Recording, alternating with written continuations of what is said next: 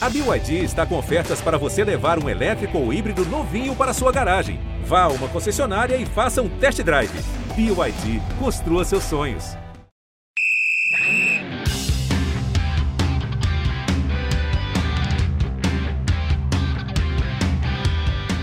mais uma rodada de Libertadores para os clubes brasileiros que estão até aqui fazendo uma boa competição, exceto, é claro, o Santos, que está mostrando bastante dificuldade nesse início de competição. O final de semana no futebol brasileiro foi marcado, é claro, pelos estaduais e no mundo pela manifestação que aconteceu no campeonato inglês, né, dentro do campo do Manchester United. Então a gente está vivendo aí também uma era de torcedores cada vez mais ou cada vez menos reféns de manipulação. Mas aqui no Brasil a gente tem também o contrário, torcedores muito insatisfeitos, né? Todos querem ver os seus times jogando nos cascos, não importa o tempo, não importa a quantidade de treinos, como a gente vem tratando aqui no Rodada Tripla nas últimas semanas. A gente vai fazer uma resenha de tudo isso para falar um pouco dessa semana de Libertadores, o que esperar de Palmeiras, Santos, Flamengo, Atlético Mineiro, Internacional e São Paulo. E esse é o tema do Rodada Tripla de número 79, nesse dia 3 de maio de 2021. Passamos o final de semana aí do Dia do Trabalhador, dando trabalho e hoje formação original, sem papo aí, né? Gente vai na nossa resenha de sempre. Eu sou a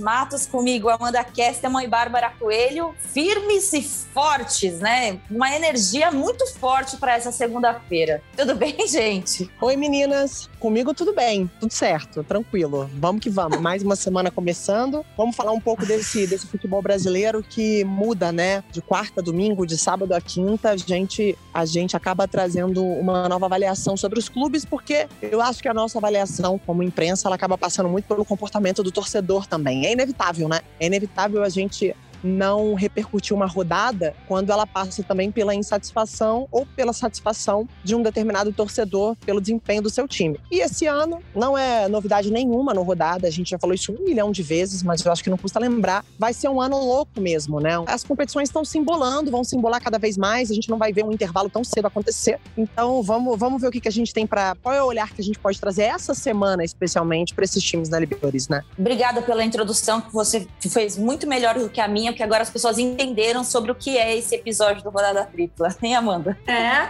Bom ver vocês bem. Bom saber que pra galera do Rodada Tripla, depois do domingo, sempre tem uma segunda-feira. É ótimo. Bom ver todo mundo saudável e pronto para começar essa semana, que é o mais importante. Muito orgulho de vocês. E eu vou dar a minha insatisfação. Não é possível que não cabe esses estaduais. Gente, a semifinal aqui no Rio são dois jogos. Para quê, senhor? Eu acho que isso, enfim, a gente pode passar por isso também, porque como a Babi falou, vai ser um ano difícil, um ano atropelado, um ano embolado, um ano onde muito jogador bom não vai poder dar seu melhor, porque vai faltar perna, muito time não vai poder usar o seu melhor, porque vai faltar perna também. E, poxa, dois jogos de semifinal de campeonato carioca, gente, estadual não vai acabar, não. Saco, chato pra caramba. Pois é, é e é até delicado a gente falar, né, sobre campeonato campeonatos, o que deveria ter, o que deveria não ter, porque o nosso teto é até um pouco de vidro, né? A gente trabalha numa empresa geradora de conteúdo através de campeonatos. Mas eu acho que cada vez mais, todos, todos nós, né, do futebol, a gente repensa cada vez mais a necessidade exatamente disso. Tem jogo de Copa do Brasil que em um jogo você mata ali a primeira rodada, você não precisa fazer a ida e a volta e aquele desgaste no meio de uma pandemia. Campeonato estadual, a mesma coisa, né? Embora o deslocamento seja menor, mas você move toda uma questão de serviços, de, de deslocamento mesmo, de jogadores, né, do staff, dos times. Enfim, eu acho que o ponto principal para mim dessa temporada vai ser uma tempo, é a nossa primeira temporada com pandemia, né? Porque a do ano passado foi metade de uma, de uma temporada pandêmica, né? Ou uns 70%, pensando no Brasil, a Europa finalizou a temporada na pandemia e começou outra na pandemia. Então agora a gente tem noção o que é que é fazer futebol com essa crise sanitária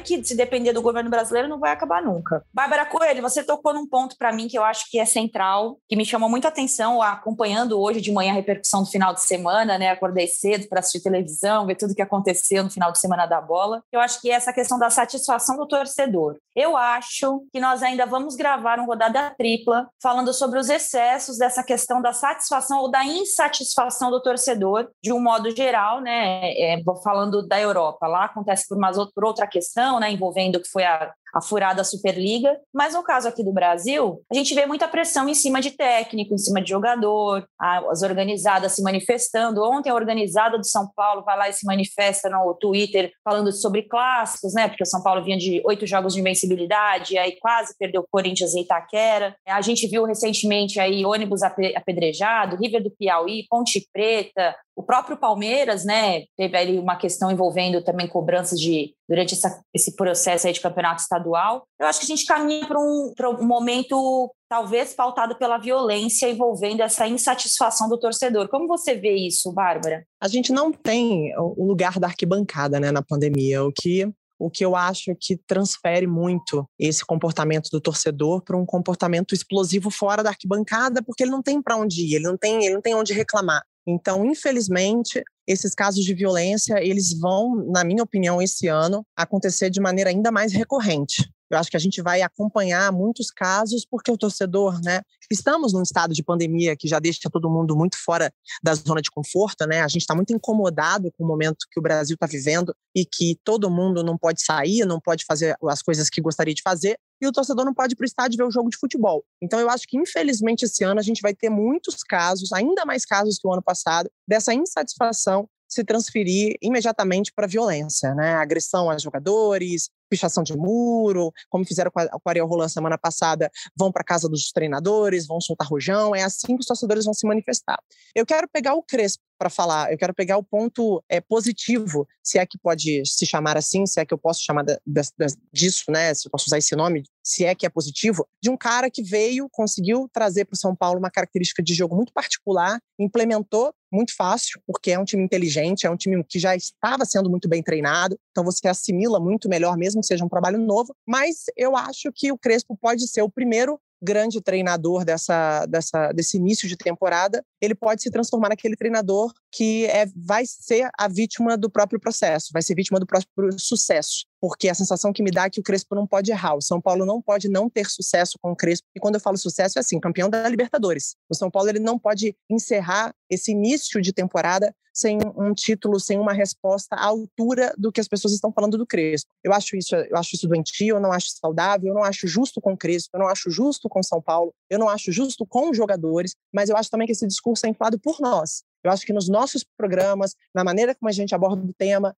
eu acho que a gente tem muito pouco cuidado ao falar sobre o trabalho tão precoce, tão um recorte tão pequeno de uma pessoa que nem brasileira é. A gente está falando de um cara que veio de fora, que está se ambientando por aqui, ainda não viveu a primeira crise, ainda não viveu uma primeira porrada grande que, que possa balançar que possa ter uma crise interna, por exemplo, entre os jogadores que ele vai ter que conduzir, que ele vai ter que contornar. Então, assim, eu acho, eu lamento por mais que a gente veja aí um recorte positivo, né, de, de, uma expectativa sobre um trabalho, mas eu também me parece que imediatamente, assim, quando menos imaginar, a gente vai ver o São Paulo pode, pode se tornar vítima, né, de, de, de, um, do próprio sucesso Crespo nesse, nesse processo. É isso, que aula, né? Acho que a Bárbara foi muito feliz nessa, nessa lembrança, né? Em antecipar né, esse, essa pauta, porque realmente é, o campeonato estadual ele engana muito, mas o São Paulo tem duas vitórias na Libertadores, jogando muito bem, né? O time mais legal do Brasil de você assistir hoje é o São Paulo do Crespo. E esse momento vai chegar. E eu vou, te, eu vou fazer uma comparação, Amanda, para jogar para você é, articular em cima disso. Em 2015,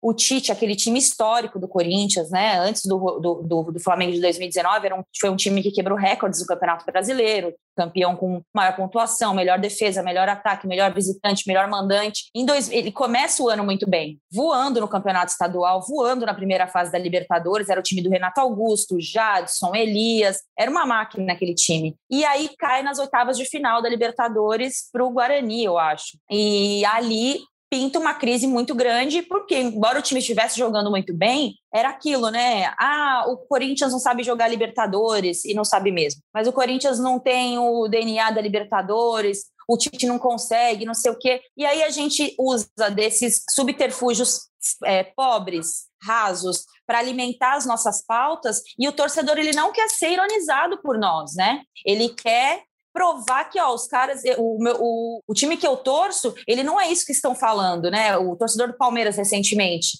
Ah, o time ganhou tudo, não sei o quê, e aí tá sendo ironizado porque tá jogando com o time B no Campeonato Paulista. Então, acho que essa insatisfação gerada por nós, é, também alimentada por nós, como lembrou bem a Bárbara, faz com que a gente tenha, sim, vítimas do próprio sucesso, como foi muito bem antecipado pela Bárbara agora, né, Amanda? Vítimas do próprio sucesso, que eu acho que o Palmeiras é um exemplo clássico, né? A gente já falou disso outras vezes, da vítima do próprio sucesso nesse começo de temporada pandêmica. E o torcedor, voltando a isso que a gente está debatendo aqui, o torcedor ele tem ali o seu palco para se manifestar, que é o estádio. É ali que você vai saber se o Crespo está acertando nas substituições do ponto de vista do torcedor, né, que é quem está consumindo aquilo ali, através de vais, através de pedidos de jogadores. Estava pensando nisso, pensando como estaria alguns trabalhos do futebol brasileiro se tivesse o ambiente da torcida nesse momento, se não tivesse essa pandemia horrorosa, porque eu acho que seria uma boa baliza de aprovação. Então, quando você não tem, você divide em algumas é, fatias de torcida. Esses que a gente tem que ignorar, que vão para a porta do treinador soltar rojão, vão para o aeroporto intimidar jogador, esse eu acho que a gente deveria ignorar.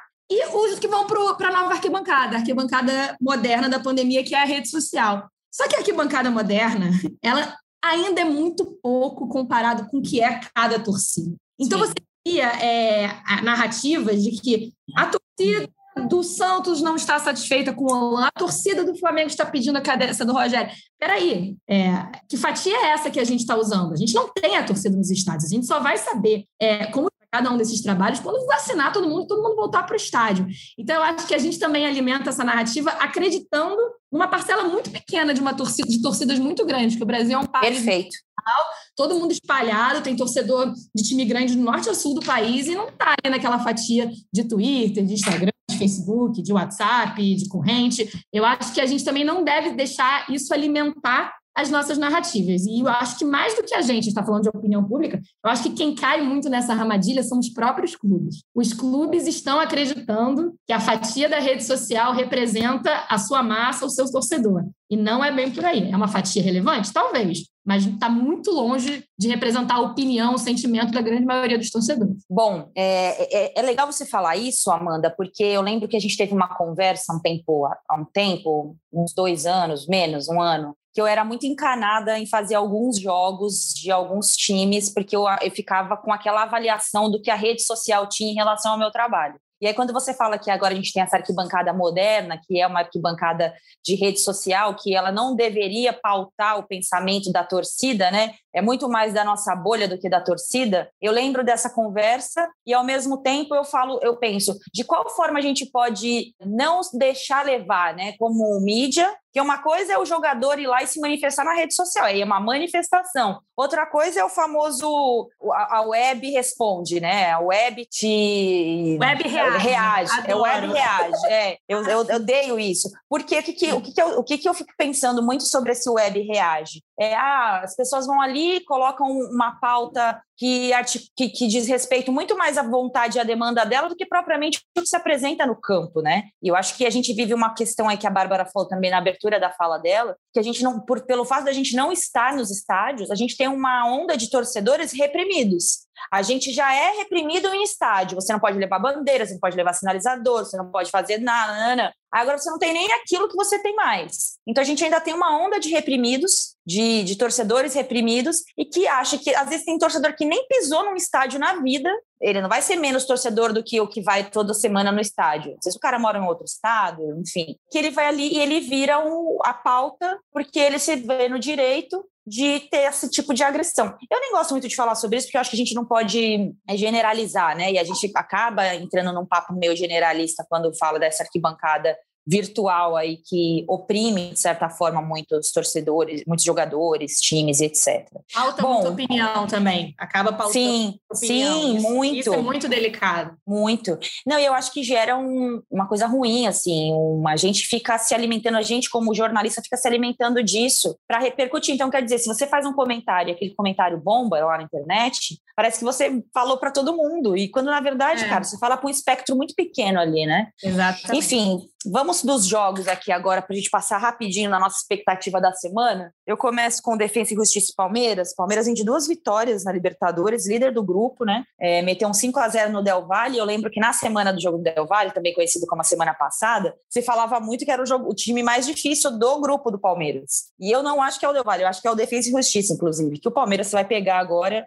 Despedaçado, e, e, né? Exatamente, fora de casa. E o Palmeiras, para mim, mostrou provou, e eu acho que faltou essa pauta, faltou as pessoas debaterem isso, faltou muito isso, uma meia-culpa de todos nós, que o Palmeiras poupou no Paulista e arrebentou nos dois jogos da Libertadores, gente. E aí esse é o caminho. Nesse momento que a gente está vivendo, aí o que, que a gente fez? A gente foi lá e falou assim: não, é, você cair no, no, Paulista é um vexame, cair no Paulista é feio, a história vai ficar marcada, ninguém vai lembrar do Campeonato Paulista, a não ser que você faça um clássico na final e ganhe do seu principal rival, como foi no ano passado. Ou perca, exatamente, só vão lembrar. E aí, perdeu. que gera uma crise enorme. Bárbara Coelho, o que, que você tem visto desse Palmeiras que você tem gostado, ou é, especificamente de sobreviver no meio dessas turbulências de cobranças de torcida?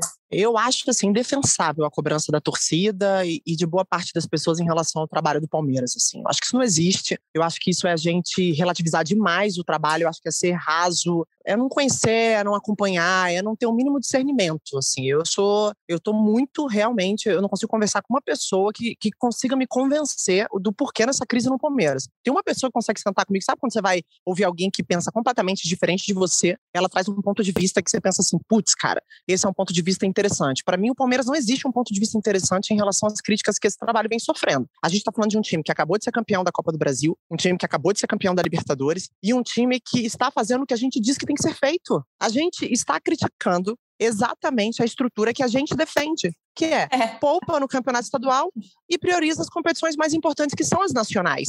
Vejo a gente criticar com muita coerência quando a gente vê, às vezes, um time que se dedica tanto a uma Libertadores, abre muito mão de um campeonato brasileiro, e a gente vê que esse time tem potencial para brigar mais no Brasileirão. Então aí tem coerência nessa discussão. Agora, um campeonato estadual para uma equipe que acabou de ser campeã da Libertadores e da Copa do Brasil é uma ótima oportunidade para você rodar o grupo. É uma ótima oportunidade para você conhecer quem é quem. É uma ótima oportunidade para você puxar jogadores importantes em momentos estratégicos da sua Libertadores. Então, assim, eu aprendi com você falo isso muito nos programas, que eu acho que o, clássico paulista ele realmente tem um peso. Eu não vou nem falar do campeonato paulista, mas ele acaba tendo um peso para esses trabalhos que derruba técnico demais, que avalia de forma é, distorcida o trabalho desses caras. E a gente fica se pautando em cima disso. Então, Sim. assim, o Palmeiras faz um ótimo início de temporada. Né? Eu, assim, eu sempre te, te, te, vi falar muito, Ana, sobre os clássicos paulistas. Você me ensinou e, e, assim, eu vi, né? Comecei a acompanhar e percebi mesmo que os clássicos eles têm um peso que às vezes não cabe pro momento, né? Assim, é, é um peso é, desproporcional. Eu vejo o Palmeiras num ótimo caminho, eu vejo o Palmeiras brigando pela competição mais importante do continente. Eu falo que o Palmeiras, para mim, nem quando foi campeão brasileiro, quando a gente só falava de Palmeiras, quando o Flamengo nem existia como potência, eu sempre achei o Palmeiras um time nota 8 um elenco nota 8, 7,5, 8. Nunca um time nota 10. Eu nunca Sim. olhei para o Palmeiras e falei, puta, esse time é um time nota 10. Mas ele tem um elenco nota 8. E quando você tem um elenco nota 8, você tem que rodar. Você não tem que ter um time e jogar e ganhar tudo. Você tem que priorizar, você tem que ser inteligente. Então, eu vejo o Palmeiras muito bem, mais maduro, mais fortalecido, porque a sequência do trabalho traz isso. O futebol não é só acidentes, os acidentes acontecem, mas eu acho que a, a sequência do trabalho traz esse amadurecimento para o Abel e para o time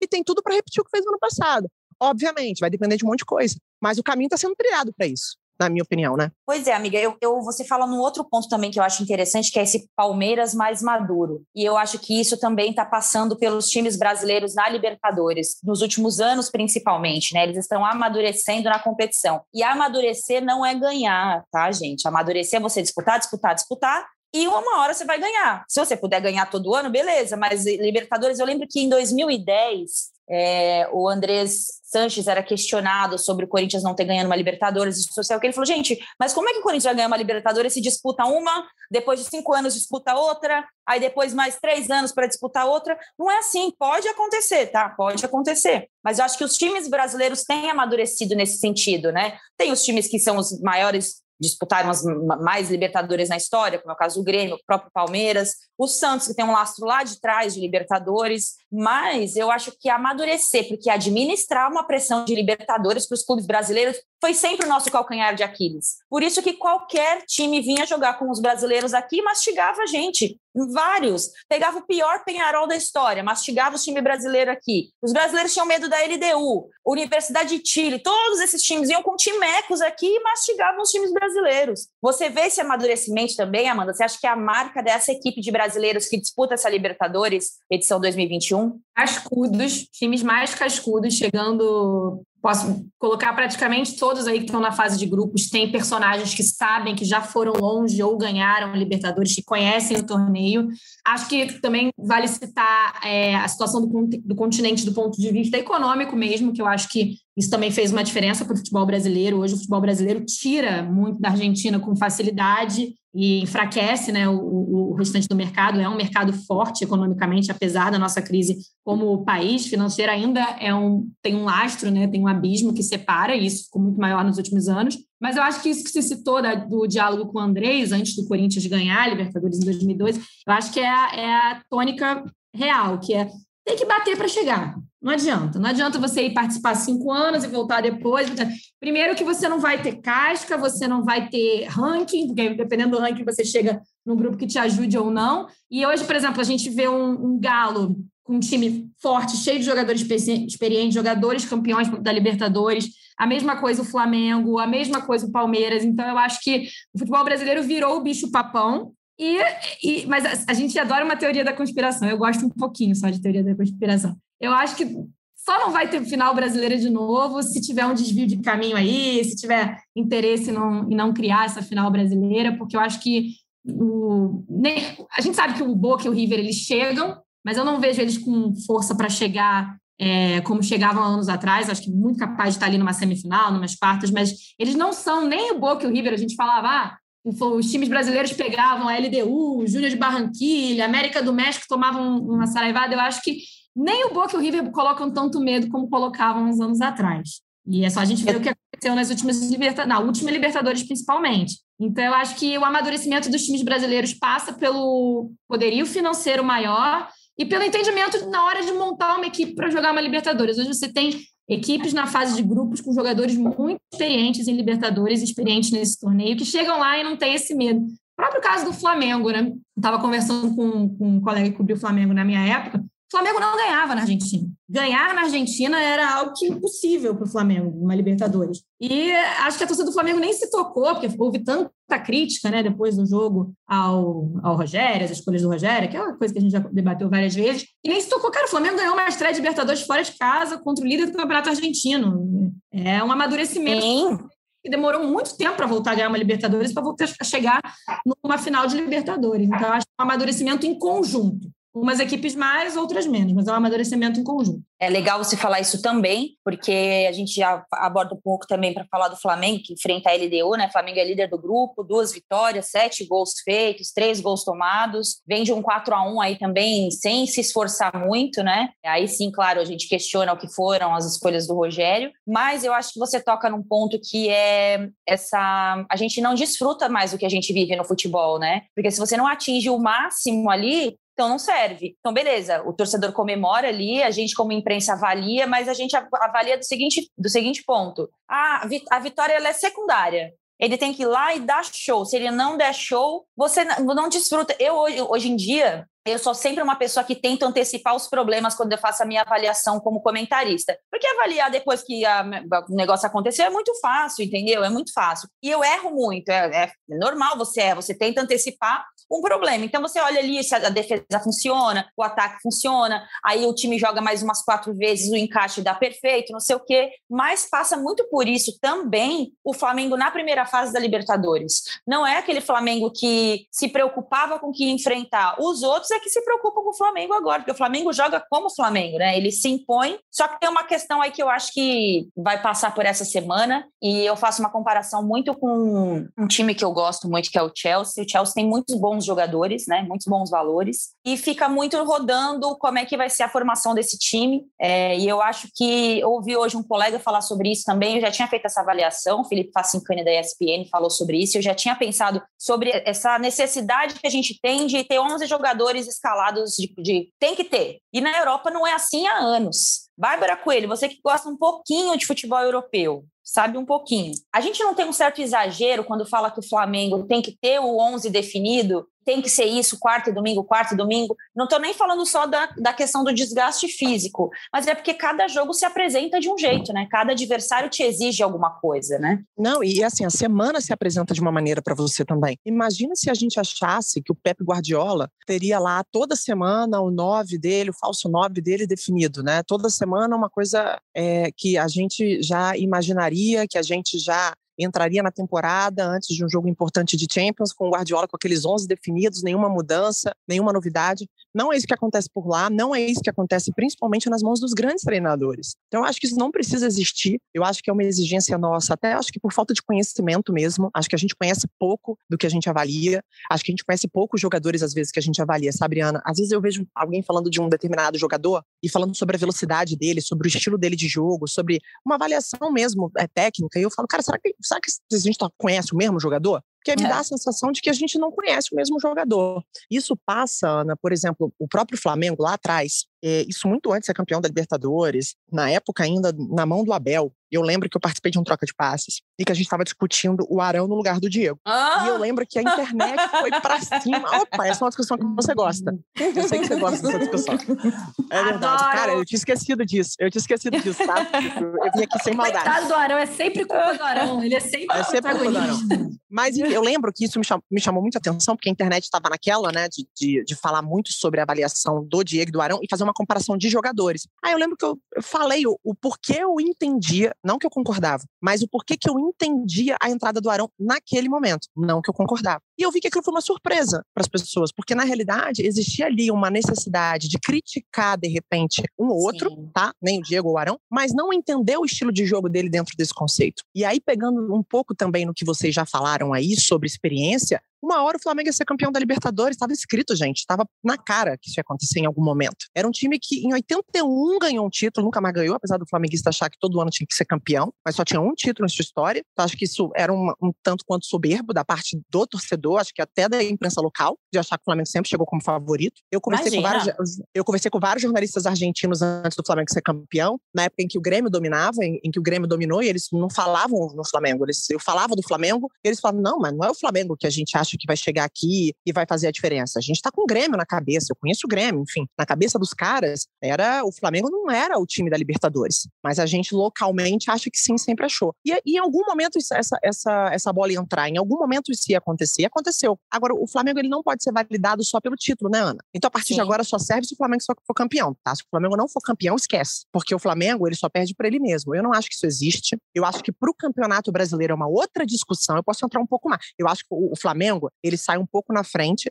pela forma como é disputada a competição. Na Libertadores, não pode ser obrigação de ninguém ser campeão e, e a avaliação não pode ser em cima do título. Então, assim, é, não sou da ideia dos 11, dos 11 fixos, não sou, não sou, vocês sabem muito bem disso. Acho que os grandes treinadores se reinventam, eu acho que os grandes treinadores tiram o melhor do seu grupo. Durante a competição, eles entendem o que é melhor para aquele time, como aquele time pode render mais. Eu odeio gente que morre abraçado com a mesma ideia. Uhum. Então, eu não vejo também essa necessidade da gente achar que o Flamengo tem que ter um time. Eu acho que o Flamengo precisa ter uma cara. Eu acho que é diferente de time. Acho que se olhar para o Flamengo e falar, esse time é agressivo, esse time é, é um time vertical, é um time que tem pós de bola. Acho que o Flamengo merece ter uma cara, pelo tamanho que é e pelo, pelo elenco que tem. Agora, um time, os 11, isso depende de semana para semana. Quem treinou melhor, quem não treinou. Para mim, meritocracia em primeiro lugar e também dependendo do adversário, dependendo da competição, onde está ah, jogando. É isso. E só para concluir, eu acho que o, o, caso do Flamengo tem uma coisa específica. A gente falava de questão de torcida. Eu tenho uma opinião de que se tivesse tendo jogo com torcida, se não tivesse acontecendo o que está acontecendo no mundo atualmente, a, o, o, Rogério ia acabar colocando mais o Pedro. Rogério é quem tivesse lá, colocando mais o Pedro para jogar. Eu acho que seria. Para uma... mim, esse é o calcanhar de Aquiles do momento. Ele resolveu é o, o negócio da defesa, ele parou é. de ficar teimando ali com a defesa, para mim, é. agora é o que ele vai fazer com o Pedro. Porque o Pedro é um cara legal, entendeu? O Pedro é o cara que vai aceitar ficar no banco. Mas aí daqui a pouco, assim, pô, o cara entra ah. e resolve. E não resolve de qualquer jeito, resolve bonito. Né? Não, né? resolve bonito. E, nível, né? e ele tem alternativa para mudar o time para o Pedro jogar. Não é uma questão assim, meu time tá perfeito, então eu não preciso mexer. E o Pedro que vai esperar chegar o momento dele, o Gabriel lesionar, o Bruno Henrique lesionar, sei lá. É. Não tô torcendo para ninguém lesionar, gente, longe disso. É, é. Tô falando sobre o que espera o jogador, exatamente, é. o jogador que precisa ser titular desse time. Ah, como é que ele vai fazer com, com esse time? Ele vai olhar o adversário e vai falar: bom, esse time não vai jogar com o Bruno Henrique, não. Eu vou perder do lado esquerdo ali, com aquele vai e vem do Bruno Henrique, que ele é importante uhum. para isso. Pode prender mais o Felipe Luiz, mudar o posicionamento do Gerson, para deixar esse time com o melhor nove do país, cara. É um, é. cara é o, é o brabo da isso, camisa nove. É isso. Eu tenho isso para mim. Eu tenho que se, tenho a teoria de que se o estádio tivesse cheio, haveria uma pressão ali no cangote do treinador e ele teria que dar um jeito de colocar o Pedro com mais frequência ou com mais tempo, porque ainda tem isso, entra muito rápido, entra muito. Começar jogo. Vai, vou te começar dar uma sequência de né? cinco jogos, Pedro. Você vai começar o campeonato, você vai, você vai fazer cinco jogos como titular. E não é, com todo respeito, não é titular contra o Rezende, contra é cinco jogos de Libertadores, mais o brasileiro. Você vai ser o meu titular para ver se realmente também se a gente está certo ou não, né? É, é, se vai performar, porque a expectativa é que performe, mas pode ser que dê tudo errado. Eu acho que falta um pouco isso também, né? E, e falando sobre essa quantidade de jogos, de titular ou não, eu emendo rapidinho para falar do Galo, né? Atlético Mineiro que enfrenta o C. Vocês querem falar mais alguma coisa de Flamengo? Posso avançar? Vai na fé. Eu tô de boa. Tá. Eu só tenho uma coisa, tá. assim, só para fechar, já que você deu a oportunidade aí. O Pedro já é o melhor do Brasil há muito tempo. Então, né? Assim, é uma então. questão, não é, não é uma questão de gosto, mas, assim, você pode optar por um outro jogador pela história que ele tem no clube, porque ele decidiu grandes jogos. Então, você pega a história e fala assim: ó, eu acho que o torcedor, né, ele compra muito a ideia de ter o Gabriel como titular, e eu não consigo bancar nada diferente disso, porque internamente vai ser uma merda. Vai dar um BO é. danado. É. Então, eu não vou mudar essa estrutura. Não estou dizendo que o Pedro tem que ser titular no lugar do Gabriel. Só Nem que, assim, eu. Né? eu acho que a maneira como a gente trata esse assunto me incomoda, amiga. Sabe por quê? Eu acho que muita gente trata como um absurdo. Como se o Gabriel pegasse o currículo dele no Flamengo, colocasse é, debaixo do braço e ninguém tira mais ele daquela posição. E peraí. É. A gente tá falando de um cara extremamente técnico, a gente tá Sim. falando de um atleta pô, mais completo que o Gabriel, com todo respeito ao Gabriel, mas jogador Solícito, jogador. O Pedro, generoso. Exatamente Exatamente. E você tocou num ponto aí. O Gabriel não é de confusão. O Gabriel vai ficar no banco. Ele vai ficar. Ele vai aceitar isso. Até não sei quando, mas por enquanto ele vai ficar na boa. Agora, a gente tá vendo um jogador aí, para mim, que tem tudo para jogar a Copa do Mundo de 2022. Sim. Se ele amadurecer, se ele se fortalecer, se ele tiver oportunidade. Então, assim, eu, como uma pessoa que adora futebol, assim como vocês duas aí, apaixonadas, que não estou falando de clubismo, não estou falando de amor por clube, de história de jogador, eu gostaria de ver o Pedro com, em jogo grande no Flamengo. Eu gostaria. Sim. Né? Então, assim, a gente tá falando a mesma coisa, viu, Ana? Eu acho que eu tô com você. Eu acho que a gente tem que tomar muito cuidado com essa avaliação. Ai, mas o Gabriel não tem como pôr ele no banco. Ah, mas o Gabriel decidiu uma Libertadores. Ah, calma, gente. Ninguém tá tirando o valor do Gabriel. Mas existe um jogador que, jogo após jogo, tá mostrando a que veio. Então você não pode desperdiçar isso, você não pode relativizar isso, porque tem outro jogador ali que tem história no clube. Então o Agüero era para ficar o resto da vida no City, né? Eu tava Ninguém pensando nele. eu, tava, eu ia falar, eu ia usar exatamente esse exemplo. Primeiro ano de Gabriel Jesus na, na Inglaterra, ele meteu o Agüero no banco. Acabou. Acabou. Vai jogar quem tá acabou. tá melhor. Normalizar aí... um pouco isso, né, Ana? Normalizar Exato. um pouco mais isso. Não, não, é o único argumento do Gabriel é esse, gente. Já, já perceberam? Sim. O único Gabriel. Quem defende o Gabriel é, é igual defende outras coisas? Só defende com esse é. argumento. Me dá mais, eu quero mais. O que, o que, é. que oferece demais para ele ser tão insubstituível? Com todo respeito, mais uma vez, a história do Gabriel, que é foda mesmo. Os maiores ídolos da história do clube, vendo pra caramba. Agora, pô, olha o que o garoto tá fazendo, gente. É, concordo com você e acho que a gente não tem maturidade para alimentar esse debate como mídia esportiva. Uhum. É, muito pelo A gente contrário, cria uma rivalidade gente... entre os dois em vez de alimentar um debate. Vira um maniqueísmo. Vira um maniqueísmo, é. assim. Então, ou você é, um Pedro ou você é Gabigol. Olha é. aí. Não, e aí a gente, a gente não tem uma avaliação técnica para falar o que um oferece, o que o outro oferece, o que os dois juntos oferecem. Até porque numa avaliação técnica em si, eu sou partidária de que dá para jogar os dois. É, sim. Sim. Dois, você vai exigir, você vai exigir é. mais do Gabriel, coisas que você não exige hoje. Ele vai ter que recompor é. mais, ele vai ter que jogar de algumas vezes vai vir de trás com a bola. Enfim, eu acho que a gente não tem, e acho que os, o, o, Rogério ainda não tem também maturidade para bancar quando ele tiver que bancar isso. É porque é aí ele não vai querer, quando ele colocou lá no banco, teve aquele negócio com a camisa de treino, que ele não colocou a camisa de aquecimento, ficou no banco, logo no começo do, do trabalho do Rogério no Flamengo. Logo que ele começa, né? Sim. como técnico. O que, que a gente fez? Ai, não pode fazer isso com o Gabigol, porque ele é marido, ele fez gol na final da Libertadores. Ninguém questionou se ele fisicamente estava bem, ninguém questionou se ele estava treinando bem, porque se criou o estigma que aqui no futebol brasileiro bastou o cara ter a história dele que ele não precisa fazer nada depois disso. Ele pode. Só que sim, aí a hora que ele acordou, a gente já falou sobre isso que algumas vezes o Gabriel, reta final do brasileiro do com o Flamengo, ele foi muito importante, colocou a bola embaixo do braço, caía no pé dele, ele guardava. Mas eu acho que falta um pouco de maturidade nossa para falar sobre esse debate, sem rivalizar os dois. Enfim, eu acho que,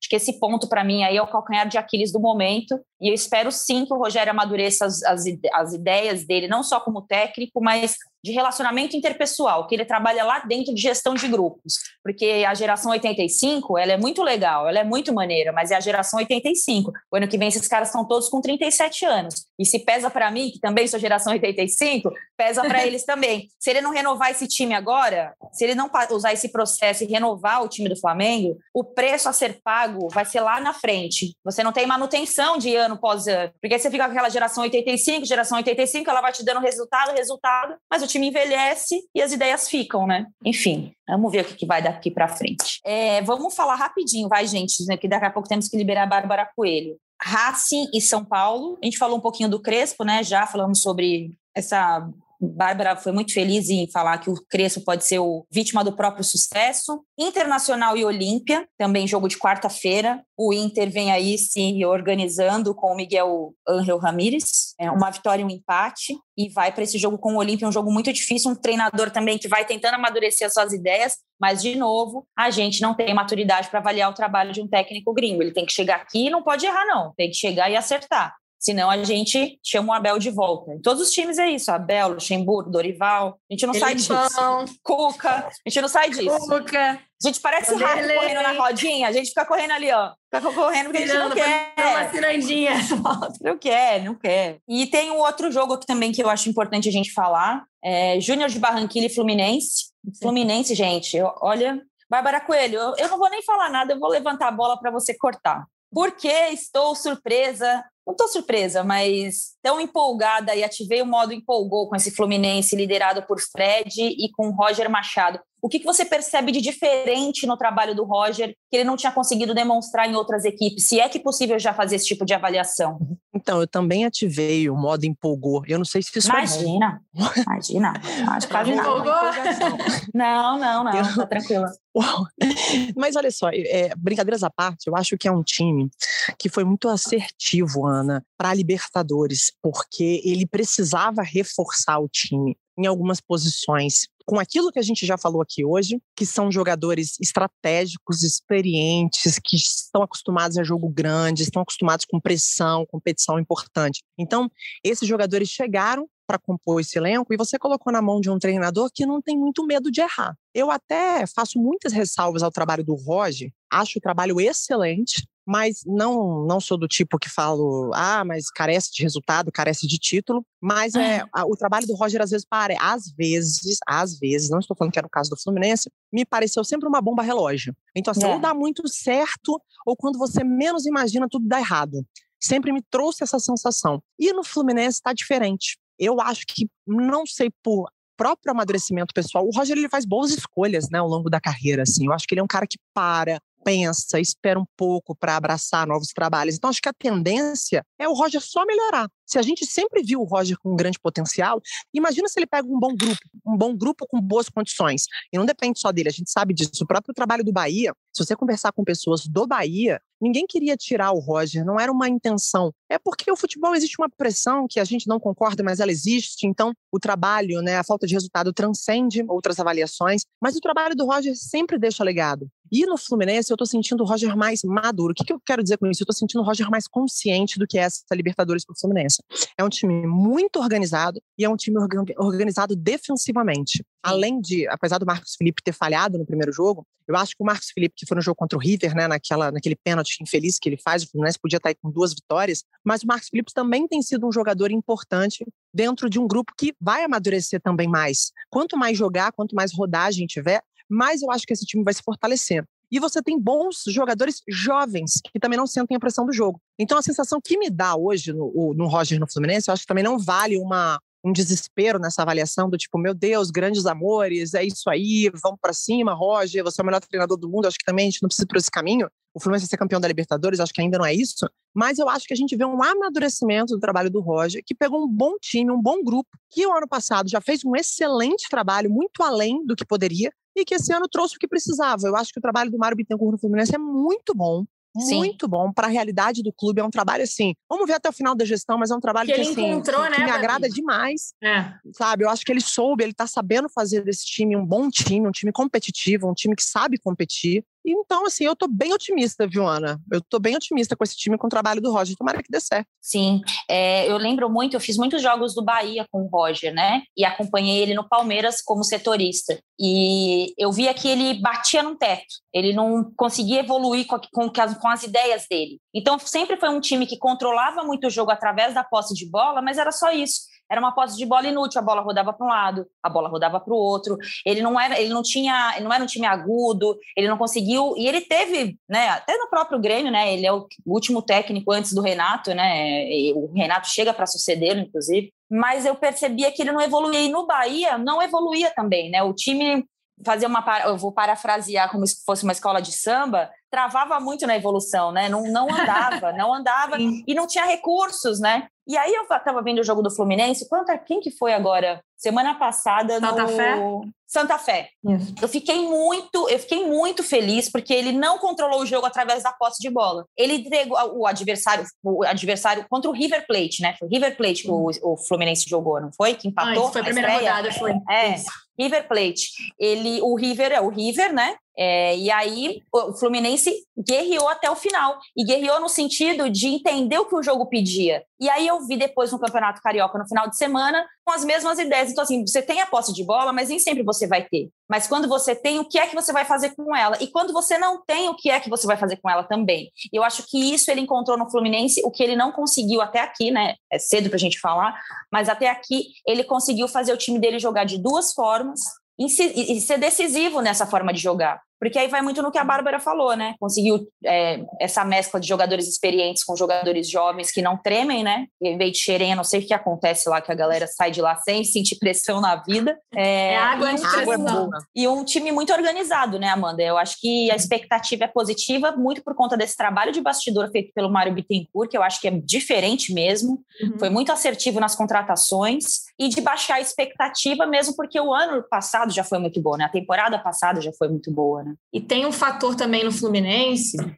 juntando a tudo isso que vocês falaram, que é um pouco da mística da presença do Fred, né? Isso é um molho final, né? Ali a cobertura desse bolo aí do Fluminense que é muito é muito legal de ver, porque eu não posso cravar, mas eu acho que conversando com muitos tricolores é para muitos, a grande maioria até que eu converso, o Fred é o maior ídolo da história do clube. E ter ele nesse momento, que é o momento onde o Fred foi um se tornou ídolo no momento onde o Fluminense era um time com altos investimentos, grandes times, que brigava para ser campeão. Ter o Fred nesse momento onde o Fluminense volta para a Libertadores como franco atirador, quando ninguém esperava ver o Fluminense jogando de novo uma Libertadores, uma fase de grupos, é, dá uma mística muito interessante. A presença do Fred é um negócio muito legal de ver acontecendo nesse time do Roger Machado. É, dá prazer de ver o Fluminense com o Fred. É isso, eu sou suspeita para falar do é. Fred, né? Vocês sabem o quanto eu sou, sou fã, fã mesmo, assim, acho ele diferente dos nove que eu vi, assim, na minha vida de futebol. Ele foi um, se fizer, fizer um top 10, com europeus, inclusive, ele entra fácil nessa lista, porque ele é muito diferente. E a gente também, a gente quase acabou com a carreira do Fred, né? Com Copa do Mundo. A gente foi muito cruel com ele, dentro de uma estrutura muito ruim que tinha o Brasil na época. Claro que ele tem a parcela de culpa dele, mas depois a gente repetiu a mesma coisa com o Gabriel Jesus.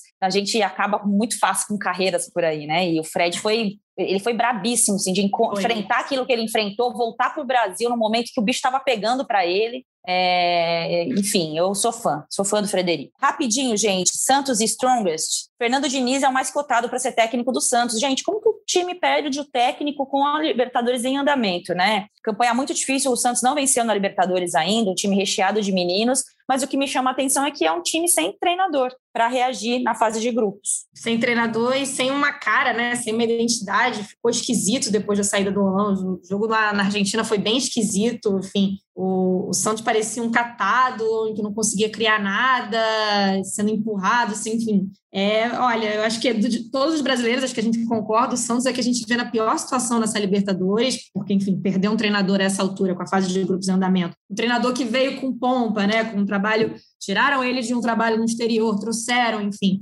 É, o Santos realmente eu acho que não tem pouquíssimo de um time que foi para a final da Libertadores. Acho que você chegar para alguém que é, estava no outro planeta e mostrar, olha, esse aí é o finalista da última Libertadores, a pessoa não acredita. Alguém que saiu do Big Brother não vai acreditar que esse é o finalista do, da Libertadores. Projota, coitado. O Brasil tá lascado! O Brasil tá lascado, gente. Tá lascado mesmo. Isso aí eu não quero nem falar, porque tá lascado mesmo. Ô, Bárbara, time sem técnico na Libertadores, tranquilo pro futebol brasileiro, né? Um suquinho de, de futebol brasileiro. Não, de boa, imagina, bem tranquilo. Acho que Olha, eu vou te falar, assim, eu acho que se a gente olhar para o futebol mesmo, às vezes, a gente deve se perguntar assim, né, cara, como é que funciona, né? Como é que as coisas acontecem? Como é que os campeonatos rolam? Como é que os times chegam até o fim do calendário? Porque realmente é uma, é uma dificuldade que a gente tem, assim, de profissionalizar mesmo a nossa leitura, o nosso olhar, e os clubes também, eu acho que precisavam dar alguns passos. Queria dar um pitaco aí do Fred. O Fred é um cara que eu acompanhei de perto no, no título do Fluminense da, da, da, do Campeonato Brasileiro, porque eu cobria o Fluminense, eu era setorista. Então eu vi um Fred, assim, muito de perto, que é um Fred muito humano. O Fred, ele é um cara, assim, muito intenso, e, e ele é muito líder. Ele é um cara que é capaz, assim, sabe um cara chato em campo mesmo, que perturba, que fala, que chama? Ele, o Fred é esse cara. Então, assim, eu acho que tem muito torcedor do Fluminense, porque eu tenho problemas com saudosismo, né, gente? Ah, é porque tudo que aconteceu antes da gente é melhor do que acontece agora. Eu não trocaria a geração que eu tô vivendo por outra. Eu amo ter nascido nessa geração, esportivamente falando. Amo, assim, não trocaria por nada. Peço desculpa aí às pessoas mais experientes que escutam esse podcast. E acho que quando o Fred parar, o torcedor do Fluminense vai ter ideia do que ele representa para esse clube. Eu acho que ele tem uma Normal, pequena ideia. Né, assim, o torcedor é grato. É. Acho, é. Agora, quando ele parar, vai ter estátua dele o caramba. Porque, assim, Inclusive, a, a gente tem Fluminense... que arrumar uma forma de entrevistar o, Fred aqui no Rodada aqui. A gente fazer Também uma acho. Vamos tentar. exaltação. Vamos tentar. Vamos. Vamos tentar. Boa. Só é. queria falar assim, que ele é um cara que realmente. É, e, e, assim, mudou, mudou o jeito dele, ficou ainda mais. A, a, idade foi chegando, ele entendeu que ele precisava ser um cara cuidava mais ainda do corpo, um cara, né? Ele teve lá a vida dele, um, espaço mais solteiro, mais da rua. E hoje não, hoje ele é um cara diferente porque ele entende que o corpo dele precisa se manter é, bem até onde ele quiser esticar a carreira. Então tá aí, com Sim. certeza, estátua do Fluminense, estátua do Fred, assim que ele parar no, na, na, lá nas Laranjeiras, não vai demorar muito não, viu? é. é isso, merece. Galo e Cerro nós já falamos, né? Galo com o Cuca aí oscilando muito. Era isso que eu queria citar rapidamente, gente, é, pra gente encerrando também a rodada, que foi toda a polêmica envolvendo o Hulk e o Cuca. A gente falou sobre sequência de jogos pro Fred, pro Pedro, né? Eu acho que o Cuca tem que dar sequência de jogos sim pro, pro Hulk. Eu acho que ele foi muito feliz quando ele pede isso. Eu acho que a forma como ele se colocou expõe é complicado. Mas se você pega um jogador que vem depois de tanto tempo fora é, e precisa se adaptar, você tem que dar o campeonato estadual pro cara rodar. Eu acho que ele foi bem em fazer essa cobrança e, e o Galo vai sim tentando se encontrar aí. Esse time tem que jogar mais bola, sim. É, não é Libertadores obrigação, não, mas é um time que tem que jogar mais bola, porque é o melhor elenco do futebol brasileiro hoje e não pode se contentar em terminar os jogos com quatro atacantes, bola 50 cruzamentos na área, esperando que alguém resolva. Tá melhorando, acho que já deu sinais aí que, vai, que pode ser melhor, inclusive, mas eu espero muito, muito, muito, muito mais desse Galo, principalmente porque o treinador é o Cuca. E é um treinador que só faz escolhas para pegar time bom, todo mundo confia nele, tá, teve o trabalho do Santos, não sei o quê, mas ele escolheu assumir o Santos, ele escolheu quando ele quis sair do Santos, as duas passagens, ele escolhe quando ele chega, ele escolhe quando ele sai, então a cobrança em cima do Cuca tem que ser essa, ele tem que fazer esse time jogar mais bola. Tem que ser mais do Nath Fernandes, né, Ana Thaís? Ô, cara você não pode ter um homem daquele no seu time, você não pode ter um homem daquele no seu time e o seu time não jogar bola. Não dá. Pô, você tem que fazer o Nath Fernandes dar o melhor nele, sempre. É isso, gente. É, Bárbara Coelho, muito obrigada por hoje, viu? Você está cada vez mais iluminada. É um, um, prazer falar de futebol com você. Eu queria que tivesse 58 Bárbaras Coelhos na televisão brasileira, ah. a gente ah. pensar o melhor ah. sobre. Vou morrer desse jeito de chorar. Ando, ando, ando é. sensível, hein? Não, não manda essa, não, porque eu não tava preparada pra isso, não. Ah, eu meu que, Deus! Eu que aprendo muito com você, garota. Muito mesmo, muito com, com, a nossa semana. A gente tem um carinho muito grande por esse projeto, né, Ana? Idealizado por você. Uhum. Então, a gente dá a vida aqui mesmo, é o nosso encontro da semana mais prazeroso. E espero que a gente tenha aí vida longa e as suas palavras eu posso dizer que são as minhas. Eu aprendo todos os dias demais com você, não só aqui, por tudo que você me ensina, você me inspira demais, tá? Obrigada por tudo. Ai, Amo vocês. Ah, momento fofinho do nosso Rodada Tripla, Amanda Kesselman. A gente bate, mas a gente assopra também. a, gente, a gente é fofa, né? Quem... O pessoal não sabe que você é fofa, amiga. Como pode? O pessoal olha essa pessoa fofa que tem dentro. Você é uma fofura. Que não, gente, não. Eu tenho que manter a minha fama de mama daqui. É, exatamente. Por favor, quebrem isso. Voltaremos na próxima semana com o nosso Rodada Tripla, agradecendo nossa produção e edição da nossa Raíra Rondon, com a nossa Bárbara Mendonça, que está cada vez mais ausente da nossa vida. Vou cobrá-la sobre isso, inclusive. A coordenação é do Rafa Barros e a gerência é do André Amaral. Lembrando que o Rodada Tripla está no Spotify, também no GE e nos principais agregadores de áudio.